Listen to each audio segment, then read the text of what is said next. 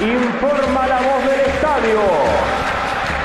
Aquí comienza para todo el pueblo ceneice a lo boca.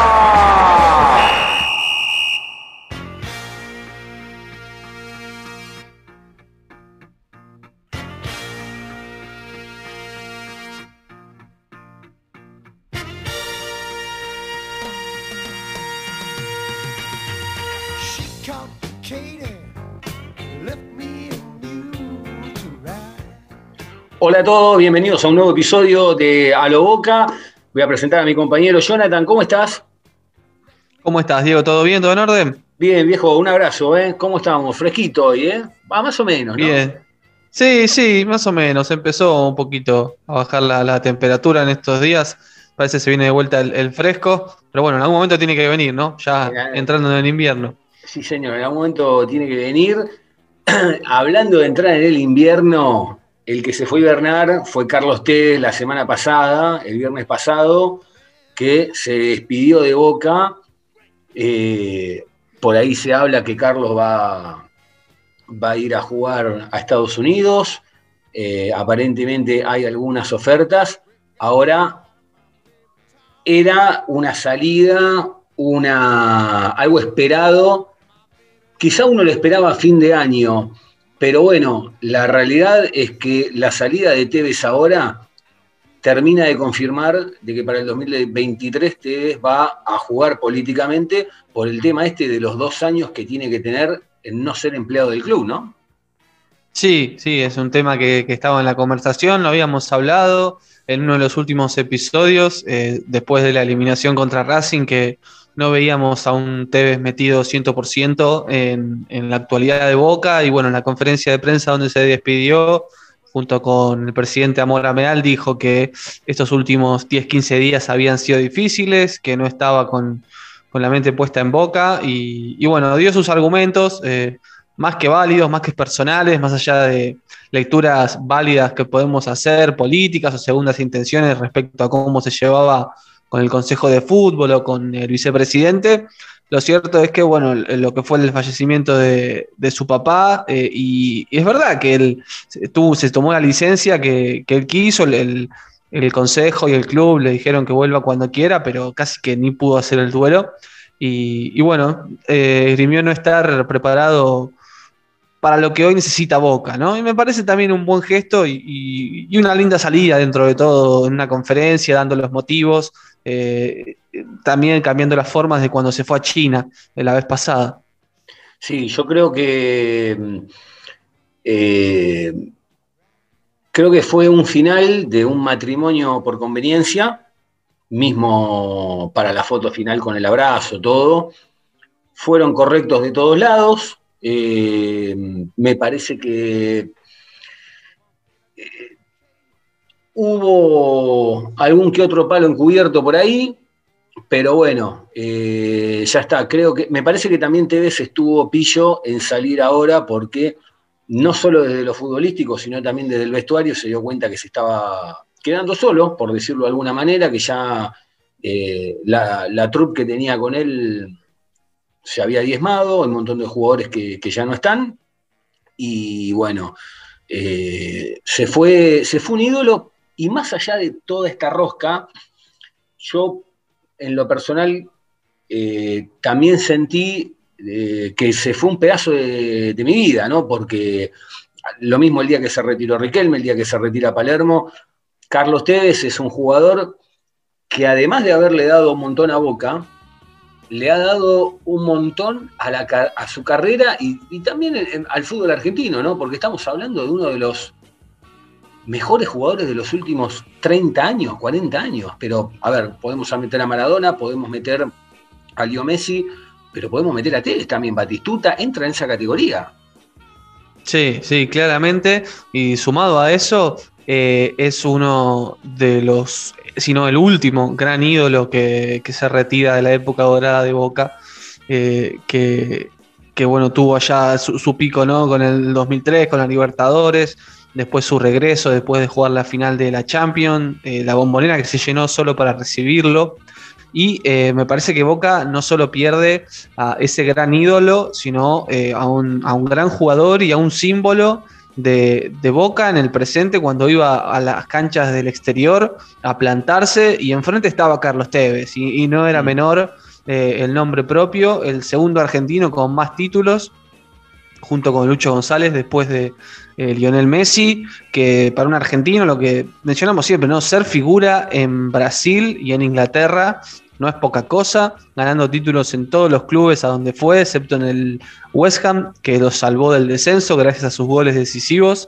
Eh, la verdad es que yo creo que con el tiempo eh, vamos a dimensionar aún más lo que fue Tevez como futbolista, eh, si es que ahora no, no lo dimensionamos, pero realmente eh, se va uno de los últimos ídolos en actividad que, que tenía el Genesis.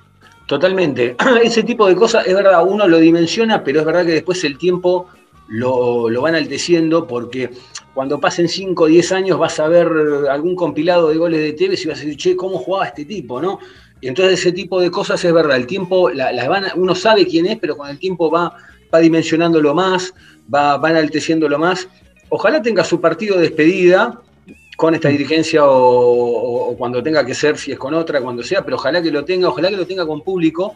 Y también no es menor el dato que el último partido con gente, Tevez sale campeón en la cancha de Boca con un gol de él, con Maradona en la cancha, con su papá en la cancha. O sea, es, un, es, una gran foto final, más allá de que después siguió jugando en pandemia, pero es una gran foto final la que se lleva Tevez. Sí, fue una de las cosas que dijo en su discurso y que repitió varias veces ante las reiteradas preguntas de los periodistas allí en, en la bombonera.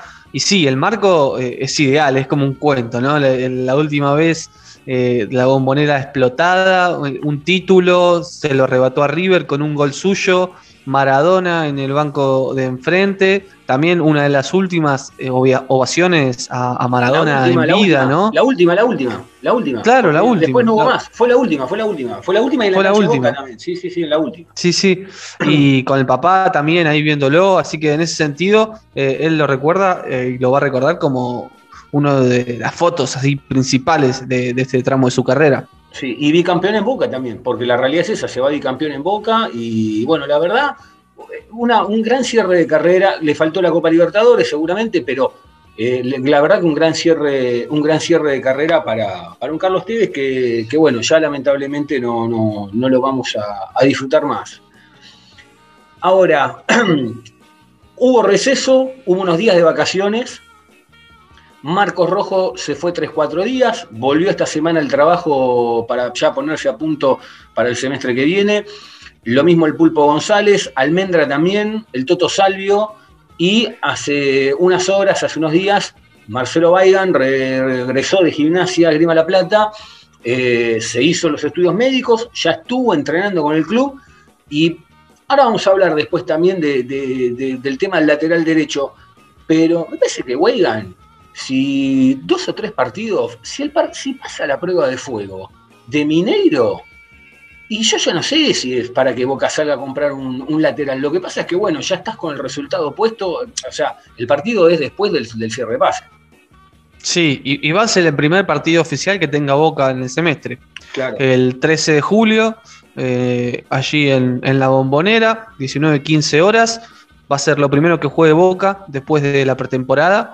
Y, bueno, la verdad es que me parece que Weigand tuvo una gran temporada en gimnasia. Eh, realmente eh, le sirvió bien el cambio de aire, que eh, ganó rodaje sin tanta presión, uno de los mejores del Lobo.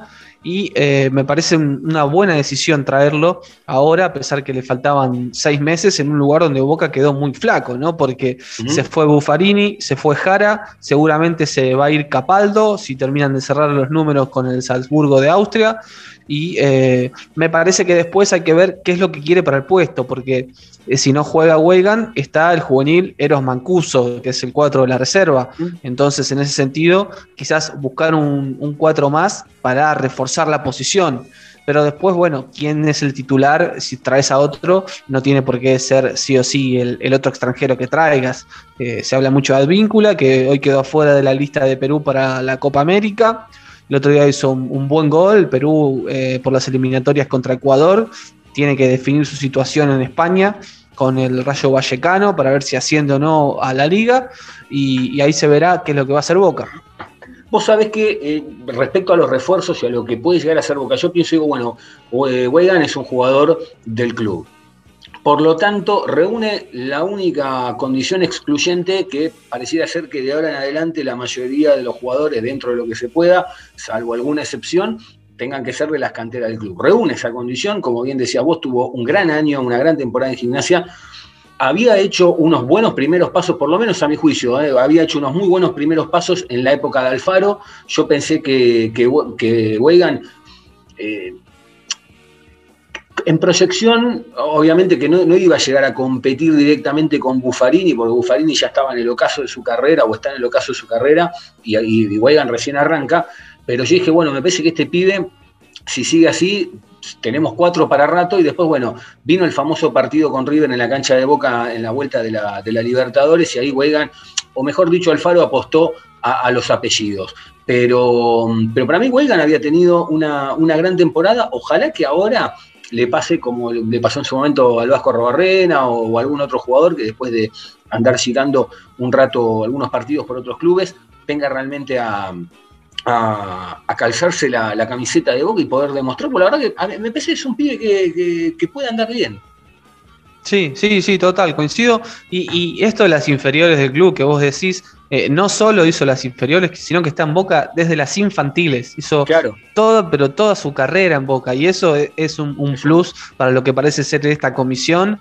Y, uh -huh. y la verdad es que eh, merecía otra oportunidad, porque si bien yo no sé, cuando los partidos que tuvo fueron correctos con Alfaro, eh, no sé si estaba a punto como para ser el titular 4 de Boca en ese momento, en esas instancias que se estaban jugando, desde dónde se venía. Yo, para mí le faltaba un poco, si bien los partidos que había hecho eran buenos. Eh, ahora salir de boca, despejar la cabeza, tener un buen campeonato con otra camiseta y volver eh, para pelear el puesto y, ¿por qué no?, para ser titular en, la defensa.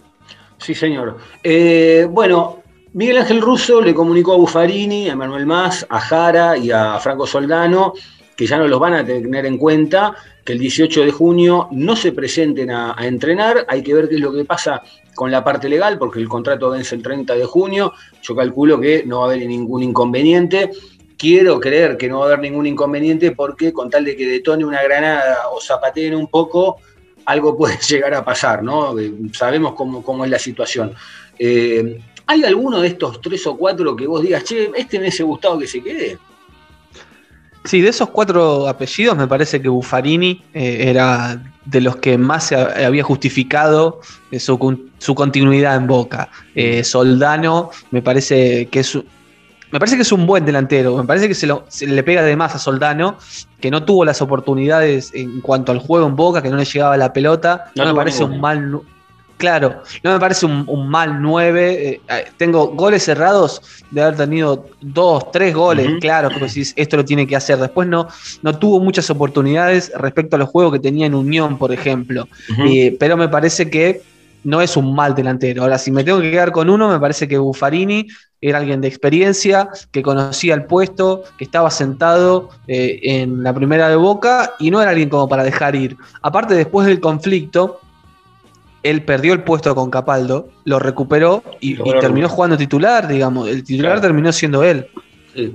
Eh, lo que pasa es que es verdad, yo coincido, yo coincido eh, con vos. Creo que Manuel Más también quizá una fichita se ganó, quizá por la trayectoria, quizá por, por tener una Copa Libertadores. Creo que en Boca se, no sé si dio la talla, pero sí le reconozco que, que, que cuando entró dejó, dejó un montón, igual que Buffarini. Eh, Buffarini se notó que el Consejo, el último partido, le refregó, eh, le clavó la, la, puñalada final cuando todos pensábamos que entraba para patear los penales y le dijeron no, no entras. Eh, pero bueno, eso ya es una interna de, de, Boca.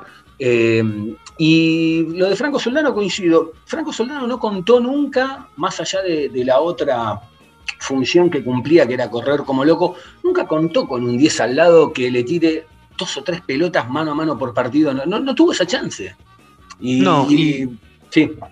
Sí, no, perdón, y tuvo esos partidos donde Boca gana la Superliga 19-20, donde Russo encuentra rápidamente el equipo después del empate contra Independiente, y él entró para cumplir la, la función de que Tevez juegue más liberado. Y realmente eh, eh, el era el 9 de Boca, pero su función principal era que Tevez no se desgaste. Y Tevez terminó siendo figura, goleador y artífice de esa Superliga. Entonces, esas son cosas que quizás no se ven o no van a salir en los compactos.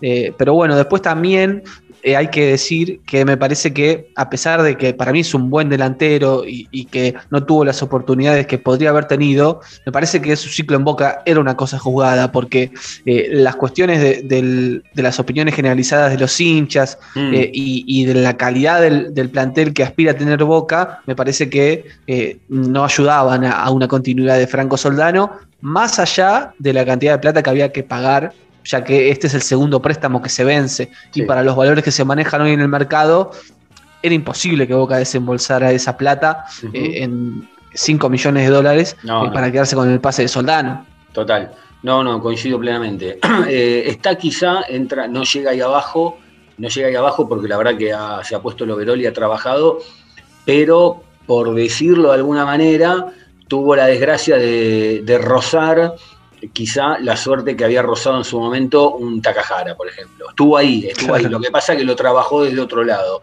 Hablando de nueve, la, la novedad, la noticia más importante, tenemos nueve, ¿no? Sí, sí, sí, hay nueve confirmado.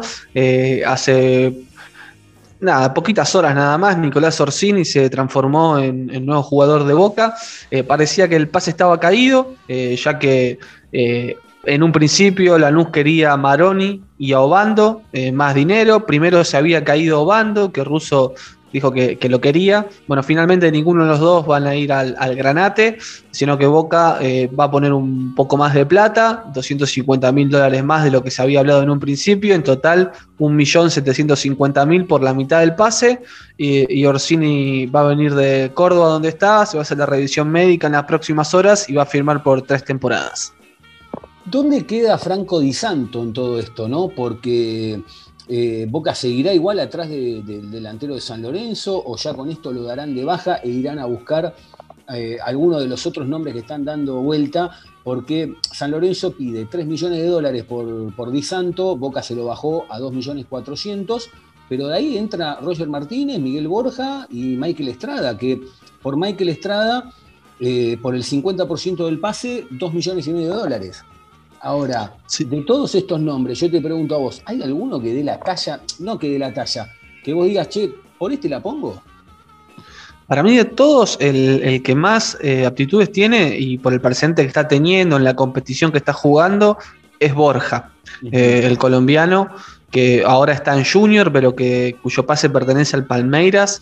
eh, está jugando la, la Libertadores y, y- y tuvo eh, también buenas actuaciones en, anteriores ediciones de la Copa.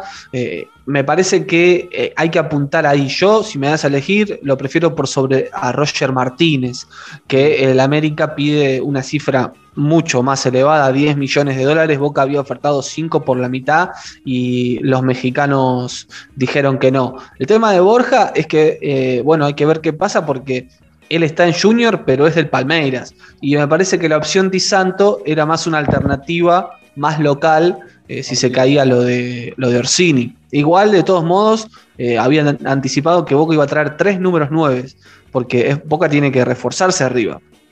Jonathan, vos sabés que hablando del 9, tengo una duda futbolística y no, no es una crítica al, al Consejo de Fútbol ni a la Comisión Directiva ni nada, realmente es futbolística, porque hablamos de Orsini, hablamos de Di Santo, hablamos de Borja, hablamos de Michael Estrada, hablamos de Roger Martínez. Yo digo, ¿qué tipo de 9 quiere Boca? ¿Me explico? Porque Sí. la sensación que no, no, no, no son tres o cuatro nombres y uno que no tiene nada que ver, pero da la sensación de que hay una variedad en esto. Es como que no, no está definido qué tipo de 9 quiere Boca. No, me parece que Boca eh, tiene que reformularse ahora a qué quiere jugar. Ya sin Tevez en el equipo, eh, vos con Tevez tenías un puesto que era inamovible. Entonces, el 9 tenía que jugar un poco para Tevez. Lo mismo el, el extremo que pusieras, que en este tiempo fue Villa. Eh, digamos, todo giraba alrededor de Tevez y estaba bien que, que así, que así sea, porque la verdad era la estrella y la insignia del equipo. Ahora Boca Claro, sí, ahora Boca tiene que cambiar las formas, tiene que ver a qué quiere jugar, si quiere tener eh, a un 9 eh, más tanque, más grandote, a, eh, a un definidor, eh, alguien que participe en el circuito de juego, tiene que definir la- las prioridades. Para mí, eh, si, si va en busca de Roger Martínez, me parece que, que va en busca de un 9 definidor, eh, finalizador de las jugadas, que dé la estocada final eh, y que pueda incorporarse un poco en el circuito de juego. Y después, eh, Orsini es el clásico 9 tanque eh, que hasta incluso en Lanús ha jugado mejor con los partidos que ha estado junto con Pepe Sam, ¿no? con dos nueves y dos rapiditos por los costados. Pero bueno, es una alternativa para sumar al plantel. No, significa que ya sea el, el titular. Así que va a ir por ese lado, me parece. Yo también me pregunto y digo, estamos a mitad de año, Boca le queda Copa Libertadores, la Copa Argentina, el arranque del torneo, pero como todos sabemos, la, vara alta siempre está en la Copa Libertadores, porque la, la del año que viene estás clasificado ya, no hace falta ganar el próximo torneo, lo que venga. Eh, y me pregunto y digo, bueno, la comisión sabe que tiene seis meses por delante. Primero puede, viene Mineiro, después te puede venir River o Argentino Junior, digamos, no tienen un fixture fácil. Ahora, yo si soy la comisión de fútbol digo, bueno, che, a ver, pará, no hagamos tanto el esfuerzo ahora por dos motivos. Una, porque si compramos y no nos va bien con el Mineiro porque no tenemos equipo, y podés empezar a quedar un poquito, ya se te empiezan a quemar un poquito los papeles. Eso por un lado. Por el otro empezás a quemar a los jugadores también. Porque si traes a dos o tres nombres y en la primera fase quedaste eliminado con Mineiro o quedaste eliminado con River en un supuesto cruce y empezás a, que esto es una también puede ganar, ¿no? Y si la ganaste mejor, obviamente, y si la ganaste mejor y, la sacaron sin despeinarse. Pero digo, no será, y también teniendo en cuenta que Russo se va a mitad a fin de año. Entonces digo, ¿traerá todos los que tiene que traer ahora a Boca o traerá lo que puede y a fin de año ve?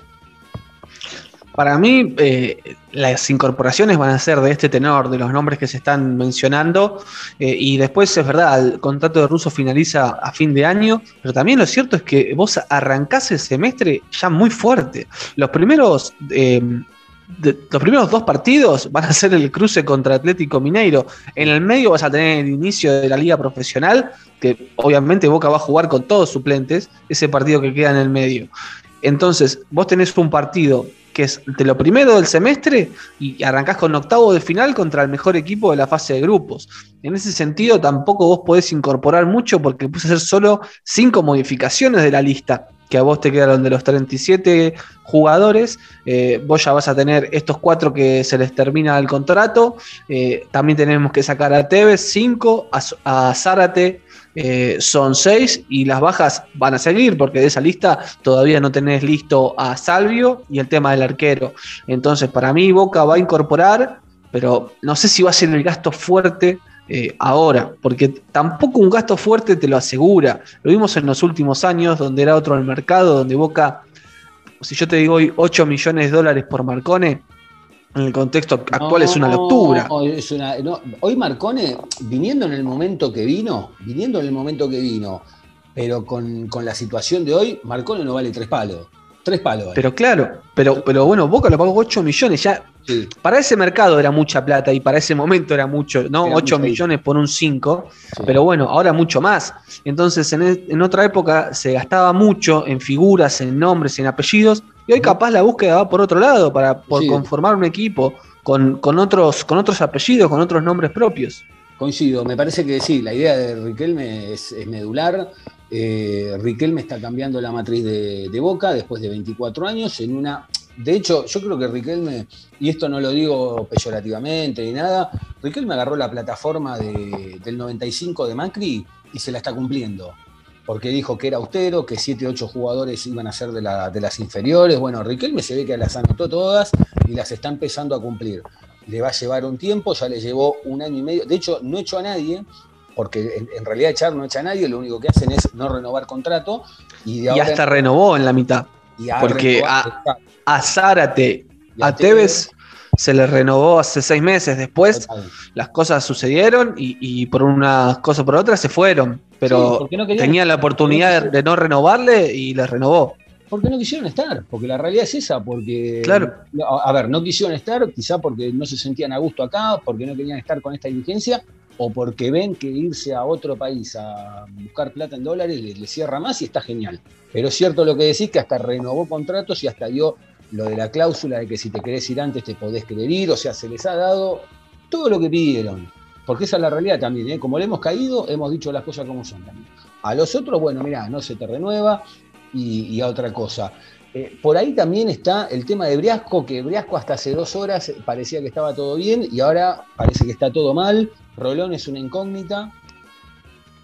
Sí, lo de Rolón es raro, porque eh, lo de Briasco sabemos que hay un tema de plata, que Huracán le debe mucha plata al, al exjugador, que por un lado eh, Briasco dice, bueno, lo resigno para ir a Boca, pero por el otro es mi plata. Entonces, Claro, sí. eh, digamos, está en todo su derecho de, de querer cobrarla, obviamente, eh, y está en ese tire y afloje. Lo de Rolón era algo más sencillo en un principio, porque eran 500 mil dólares. Nada, nada, nada. Era la cláusula de salida, Boca lo ponía y el jugador venía a Boca. Yo la verdad Rolón no sé si es un jugador que necesita mucho Boca, una posición que necesita en el medio. Eh, lo entiendo desde el punto de vista desde el recambio, porque me parece que si algo positivo podemos sacar de este semestre que pasó, es ese mediocampo con Medina, Varela y Almendra. Me parece que desde ahí Boca tiene que cimentar el futuro y, y Rolón quizás como pieza de recambio ante Pero, un claro. Jara que se fue, ¿no? me parece necesitas, que... una, necesitas una rueda de auxilio porque ya nos pasó que se te cae uno de los tres soldados eso y no tenés con qué reemplazarlo, porque hoy por hoy Campuzano lamentablemente no, no está en el nivel, no está en el nivel.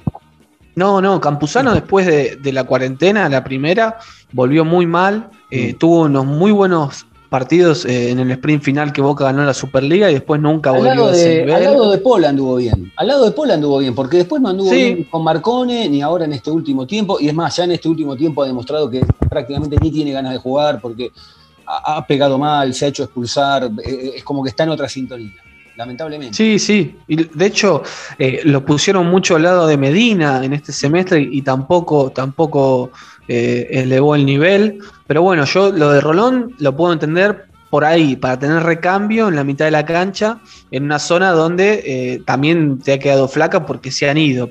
Pero bueno, lo de Briasco es, para mí, en el fútbol local, es, es un jugador más que interesante de- dentro de lo que hay. Una alternativa para Villa y para Pavón, por un rápido, un extremo por, por los costados, con desequilibrio individual, y que eh, en las últimas horas dio una nota y, se, not, se, se, se- destaca su- sus ganas de venir al, al Geneise. Me parece que de ese lado también es algo que, está bueno y que al Consejo le, gusta. Eh, gente que quiera estar en el club y que quiera jugar. Y bueno, que me parece que lamentablemente va, va a terminar haciendo el esfuerzo de dejar esa plata y venir a Boca. Hablando de eso, de, este detalle de las ganas de venir, ¿cuánto están influyendo en las declaraciones de los jugadores cuando después Boca va y sale a buscarlo? En el caso de Briasco es uno. eh, yo pensé que Orsini se caía porque Orsini en ningún momento había dicho que se moría de ganas por venir a Boca y cuando vi que se cayó yo dije, "Mm", dije, qué raro que viene esto. Me parece, pero que no lo veo mal, ¿eh? me parece que está bueno que, que- que Boca te imponga esa cosa de decir, che, mira, sí, tengo ganas de ir, pero tengo ganas de ir de verdad, no con que tengo la foto de chiquito, que mi ídolo Sí. es Riquelme, que soy socio desde los cuatro años y a los seis no sé qué pasó con el carnet, lo perdí, después me puse la de River y ahora quiero ser de Boca. Digo, la verdad que todo ese tipo de, de sanata, eh, la verdad que agotó, agotó en los últimos años, que fue también parte de- de- del marketing de la gestión anterior, ¿eh? porque eso hay que también decirlo, que era hasta el Tano de Rossi de golpe tenía una foto de chiquito con la camiseta de Boca y nos tuvimos que, que- que comer cualquier gilada. Pero eh, hablando de Villa, Boca le puso el, el- el tacho en la cabeza de que si sale algo lo vende. Mm. Si sale algo lo vende. Porque también, eh, sí, perdón. No, no, sí, ¿qué? Lo de la causa.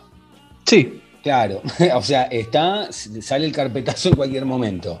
Entonces me parece que viéndolo hoy digo, bueno, Boca agarró, lo frizó, lo volvió a sacar, lo utilizó y ahora, si Boca lo pone en venta, también no nos olvidemos que es un jugador que venía con la gestión anterior y se van a querer, a ver, cuando digo se los van a querer sacar, no significa algo que malo ni nada. Lo, quieren, quieren dejar de lado toda esa camada que perdió con River.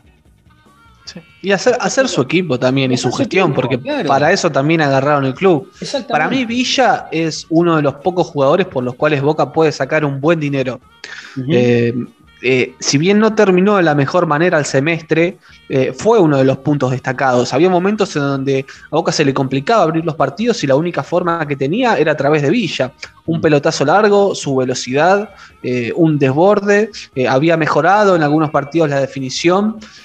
ahora se quedó fuera de la selección Colombia. Pero bueno, me parece que es uno de los pocos lugares donde Boca puede sacar plata, más allá de lo que suceda con, con Andrada. Esa situación es rara, Diego, ¿eh? Qué raro lo- lo, de lo que- entrada, ¿eh? Es raro eso, es, esa plata eh, eh, que se le adelantó en su momento. Claro, pero está bien, pero el tema es, en el contrato decía que había un 15%, Boca se lo daba para comprar la casa y que después, si hay una futura venta en, en esta fecha, ahora en, en junio, del jugador, de esa venta el arquero devuelve el dinero y si no se hacía la venta y se quedaba un año o dos más o lo que sea, Andrada devolvía en 24 cuotas ese dinero prestado. Ahora, ¿cuánta le di? qué- ¿Dónde compró la casa? ¿En, en Inglaterra la compró? ¿Cuánto le.? Pero claro, digo, digo, son situaciones que da la sensación, vuelvo a repetir, que son granadas que quedaron de la gestión Sí. anterior para que estallen. Porque en realidad yo lo pienso y digo, bueno, listo, te quedó este problema, ¿cuánto es? Tanto. Bueno, mirá, tenés que poner tanto y se termina. O sea, Sí, es, es raro. es como muy tirado de los pelos todo. Es- y aparte, cuando da la sensación, y todavía quedan, porque te queda Villa, te queda Pavón, hay un montón de cosas que van quedando que donde, donde pisás explota una. Sí, sí, la verdad que es rara la situación. Eh, evidentemente con Andrada algo se rompió cuando fue la situación en Ecuador.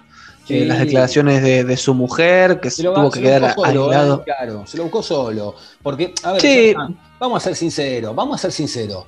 ¿Eh? La mujer, si sale a decir eso, o está mandada por él, o está mandada por el representante, a ver, hay un consenso de eso. Si no, no salís a hablar. ¿Cuándo salió a hablar Eh, la mujer de Andrade? No, sa- sabemos cómo. No, eso es verdad. Pero viste que lo- los familiares de los futbolistas a veces hablan y, y nunca mejoran la situación de, de la- de los futbolistas. No, ¿viste? bien, Eh, esas cosas pareció pasan. pero me pareció muy alevoso esta. Sí, sí, eso es verdad. Y, y también, bueno, eh, me parece que Boca tuvo en algún punto eh, una responsabilidad de lo que le pasó a Andrada, pero está claro que esas eh, declaraciones no ayudaron, ni mucho menos.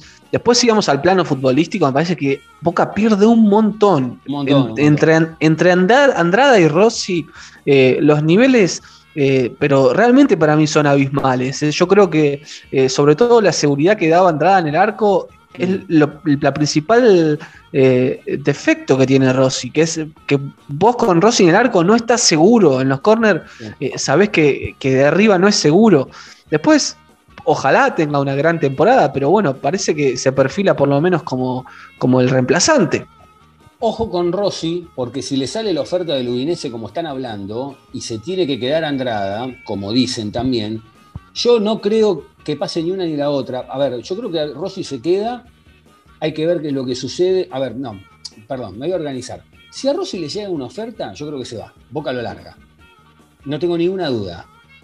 Andrada, si se queda, jugará. Ahora, si a Andrada también le sale la oferta, yo creo que Boca no tiene ningún problema en largar a los dos y dejar a Javier García por dos razones. Primero, porque sabemos quién es García dentro de Boca y, y- y de la afinidad que tiene con el Consejo de Fútbol. Y segundo, porque yo creo que Riquelme entendió que, bueno, venía de un buen torneo en Racing y, y los dos o tres partidos que atajó en Boca no le fue mal. Hoy no es. No, o sea, uno tiene la idea de, de ese García del 2011 y ya se pasaron 10 años de ese pibe. No, está claro. Y, y en cuanto a niveles con Rossi, eh, si vamos al nivel, Rossi no me parece mucho más que García. No. Después, eh, yo igual en este punto diciendo, no me parece que Boca vaya a vender a los dos en este mercado de pase. Eh, pero es verdad que la situación de Andrada es difícil tener una vuelta atrás, ¿no? Porque, ¿cómo, cómo sos Andrada y ahora te tenés que quedar en Boca? O sea, se va a quedar en Boca, va a atajar, pero está claro que él quiere irse. Que el Consejo y Boca quieren que se vayan. Y por una cosa o la otra no te vas. ¿Y cómo queda la situación? Es difícil porque estando No, Andrada, Sí, sí. es difícil mandarlo al banco Andrada. O sea, es- o sea, se lo hizo en este torneo con la excusa de los penales y que Rossi era atajador de penales, que lo es. Pero vos no podés ir a definir un octavos de final eh, contra el Atlético Mineiro en Brasil con Andrada sentado en el banco. eso sí es pegarse un tiro en el pie. Lo otro que se estuvo hablando también en la semana fue que el Olympique de Marsella le hizo llegar una oferta a Boca para comprar el 50% del pase de Pavón. El tema es que el Olympique de Marsella debe por el pase de Darío Benedetto 4 millones de euros que Boca debería cobrar el 27 de julio. Pero la realidad es que también se había metido Darío Benedetto en la, en la negociación, pero el jugador dijo, no, yo está todo bien, pero no me quedo acá.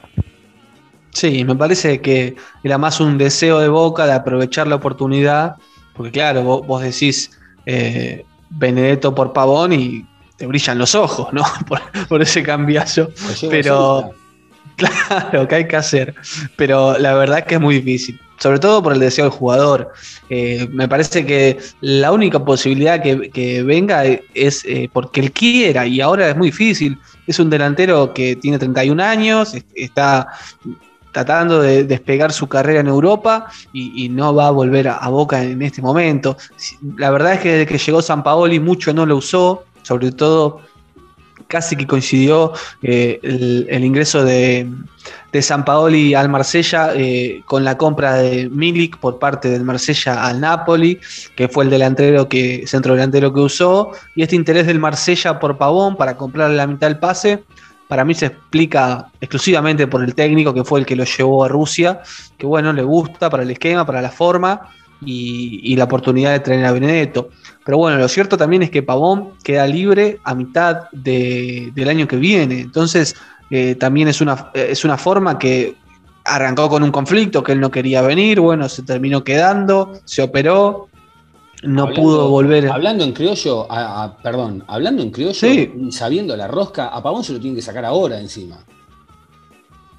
Está mal lo que digo, pero es la realidad, porque, a ver, no, no, no, eh, a ver, si yo soy Riquelme, si yo soy Riquelme, y veo que el primer día viene este pibe y me dice, no, yo acá no juego, que no me presento, que bueno, que me tengo que operar, que me opero, que lo operaron y que le dieron todo y que encima los dos partidos que jugó no levantó la pierna, ¿y cómo lo dejas un año más? No, es difícil. Y aparte, eh, también acá hubo una situación familiar. ¿Te acordás que alguien de su entorno salió a hablar? que, eh, eh, querían que se le respete el contrato en Boca que tenía en, Los Ángeles Galaxy, cosas que no se hizo nunca en, la historia del fútbol.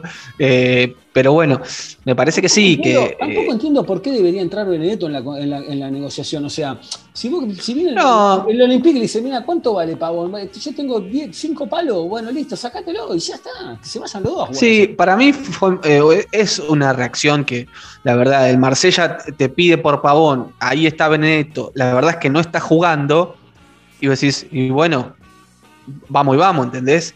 Después, lo que no quita que la negociación pueda seguir y que Pavón eh, se vaya finalmente. Yo creo que es uno de los apuntados para irse en este mercado porque después empieza a correr el reloj y que se te vaya libre. Es una, para mí que los jugadores se vayan libres son fallas grandes de las gestiones porque perdés patrimonio, digamos, no, no, no puede haber una táctica eh, lógica de que un jugador se te vaya libre. Antes de que se vaya libre, lo negociás por algo de plata, ¿entendés? O sea, eh, que se vaya libre un jugador en, instituciones de este calibre es una falla muy, muy grave. Sí, lo que pasa es que, bueno, eh, también tenés razón en esto que decís, pero también entiendo, como digo siempre, el contexto. Sí. Quizá, o sea, el contexto me refiero a que son, son todas granadas que te quedaron y, donde pisás revienta una. Quizás, eh, igual tenés razón, tenés que tener la cintura para solucionar estas cosas eh, pero quizá más graves serían si ya pasaron 3, 4 años y te siguen sucediendo. ¿Me explico? No, y aparte. no creo que pasen. No, no, es verdad que hay muchos contratos que vienen de la gestión anterior eh, y, con situaciones conflictivas que tenés que aprender a, negociar y a, bombas que tenés que eh, aprender a desactivar. Pero bueno, a Pavón se le vence en un año el, préstamo, el préstamo, perdón, el contrato. Y en seis meses él puede empezar a negociar como libre, porque en enero, eh, con seis meses antes de que se termine su contrato, él tiene la potestad de ya negociar como jugador libre y no renovar, y ahí no le quedaría un peso a Boca. Entonces, como decís vos, me parece que el momento y el mercado de pases es ahora. Ya está, lo operaron, gracias por todo y nos vemos. Eh, después se volvió a hablar también de Fabricio Bustos, ¿no? Eh, que Boca el fin de semana pasado se puso en contacto con, con Moyano. Eh, ¿Creen que ahora quizás es momento de traerlo? Puede ser. Independiente obviamente está, está atorado y en el medio Boca le clava el puñal de ir a reclamar a la FIFA el tema de la deuda que Independiente tiene por Sánchez Miño y Pablo Pérez. Otra, Sí, bombas que- que... le- otra que dejaron tiradas allá en, en Avellaneda los Moyanos, ¿no? Dejaron Y bomba la a todos lados, ¿eh? Dejaron bomba a todos lados, ¿eh? Sí, sí, tienen que, que- que levantar esas inhibiciones cada, cada dos pasos en Independiente de todos los clubes, eh, jugadores que se terminan yendo libres por falta de pago. eh, y bueno, en este caso es una carta que tiene Boca para negociar, si se quiere, eh, para, en este nuevo intento por Fabricio Bustos. Es un buen lateral que después de tener una gran aparición tuvo una meseta lógica como la mayoría de los jugadores jóvenes que aparecen en primera que ahora es, es uno de los buenos valores que tiene el rojo de Avellaneda y que es una, para mí es una línea alternativa del fútbol local eh, para reforzar el plantel en ese sector donde Boca quedó tan flaco. Pero bueno, es uno más, ¿no? Eh, hay que ver qué pasa con Advíncula eh, para fortalecer allí el sector derecho. Estaba pensando, sí, a ver, vamos a jugar dos minutos. Yo creo que el arquero, a la corta o a la larga, va a terminar siendo Javier García. No tengo dudas. El 4, vamos a arrancar con Weigand, Weigand, como quieran llamarlo, y, Sí. y se irá acomodando, si es que viene alguien más. Zambrano, Rojo, Fabra, los tres chicos del medio con Almendra, Varela y Medina. Sí. Hoy lo tenemos Orsini. Yo creo que va a estar Cardona en este equipo porque Riquelme eh, eh, en noviembre tiene que poner los cinco palos. Que tan crack Difícil también. distinto es, que tan crack y distinto es. El otro día, el segundo tiempo de Colombia. Ah. Bueno, eh, y nos falta un punta, ¿no? Sí. El chico Bueno. Ceballos. Mm, No, para mí es, es- son los refuerzos, eh, es, es Briasco. Eh, para, para mí hay que ver. Villa por ahora está, hay que ver qué pasa con Villa. Si sigue Villa es Villa y, el 9 que traigan, que eh, para mí el que traigan ahora va a estar por delante en las consideraciones de Orsini. Todo esto en la previa, ¿no? Y jugando un poco. Pero para mí es eh, los tres chicos con Cardona, uno por afuera que es Villa y el 9. Borja, Roger Martínez, eh, no sé, Di Santo. Para mí va a ir por ahí el equipo. y ojo con que también se meta Briasco. Hay Bien. que ver. eh, para mí eh, eh, van a sacar mucho. Sí, va a sacar mucho la diferencia aquellos que arranquen la pretemporada desde el día 1. Porque si vos negocias hasta último momento por Borja. eh, o, o que va a estar jugando la, eh, la copa, entonces en ese sentido eh, también te va a llegar sobre el pucho, según hasta donde llegue Colombia, es algo que hay que tener en cuenta por Cardona también, hasta qué instancia lleguen, cuánto tiempo de descanso se le da al jugador para que se reintegre a las prácticas y, y después la, que juegue en la ida en la bombonera contra el Mineiro. Eh, yo, a mí me entusiasma ver el mediocampo con los tres juveniles, más Cardona, es algo que no vimos, pero bueno, hay que ver, porque Cardona no va a tener pretemporada, hay que ver cómo le va en la copa. también, ¿eh? Falta el Pulpo González, no nos olvidemos. no- no- y no lo digo irónicamente, ¿eh? yo creo que el Pulpo va a andar bien en boca. Bueno, sí, para mí es una buena pieza de recambio. eh, hay que ver con una pretemporada eh, qué es lo que pasa. Lo mismo para Rojo. Va a ser eh, bueno ver cómo se asienta Rojo después de una pretemporada. Vimos que arrancó antes eh, en ese sentido para querer ganar el puesto de titular. Así que los centrales para mí están firmes, pero bueno, sabemos que Rojo entró en el equipo cuando pudo y estando mal físicamente. Así que vamos a ver ahora con una pretemporada encima cómo, cómo llega el arranque de la competencia. ¿Algo más que nos haya quedado colgado, Jonathan? No, me parece que es, importante ir viendo por ahí qué es lo, que sucede con, con los refuerzos. Eh, Boca va, va a ofertar en las próximas horas por, por Di Santo eh, y después va a esperar las ventas de, de Andrada y qué es lo que sucede con Pavón para después ir a buscar a, a Roger Martínez o a otro 9. Así que eh, van a ser días movidos, eh, como siempre, en, en Boca y en el mercado de pases. Sí, y hablando de Boca y del mercado de pases, para el próximo episodio vamos a estar hablando acerca de todo lo que le va a ingresar a Boca en dinero por jugadores que tiene afuera. Y además vamos a hacer también un repaso de los jugadores que dejaron Boca, los jugadores que deben volver a Boca y los jugadores que trae Boca. Vamos a, en toda la gestión, ¿no? Vamos a hablar en, en este año y medio, eh, la verdad que por una cuestión de tiempo no, se nos fue de las manos hoy, pero, eh, pero lo teníamos preparado, así que eh, en el próximo episodio, en los próximos días, y espera- a la espera de alguna nueva, de alguna nueva novedad, vamos a, vamos a ir eh, charlándolo y ampliándolo. Jonathan, gracias por todo, un abrazo grande. La gente te puede, no siempre me olvido, la gente te puede encontrar en... Allí estamos eh, en Instagram como eh, arroba Carjoni, tanto en Instagram como en Twitter. Así que ahí estamos eh, y, nos leemos allí. Sí, señor. Les mando un abrazo grande a todos. Gracias a todos por estar siempre del otro lado, que nunca, siempre me olvido de decirlo. Esto de, de- es tan nuevo lo del podcast que, o sea, debería ser igual que la radio, pero como la radio no tiene la misma dinámica que tiene acá, acá hay cosas que sí se pueden decir y cosas que no, y en la radio pasa lo mismo, como arrancamos hoy, que dije, che, está medio fresco y no tendría que haberlo dicho, pero no importa, se pasa, es como que la radio no la podemos largar. Gracias a todos por estar del otro lado. En unos días nos volvemos a reencontrar en un nuevo episodio de A lo Boca. Que anden bien.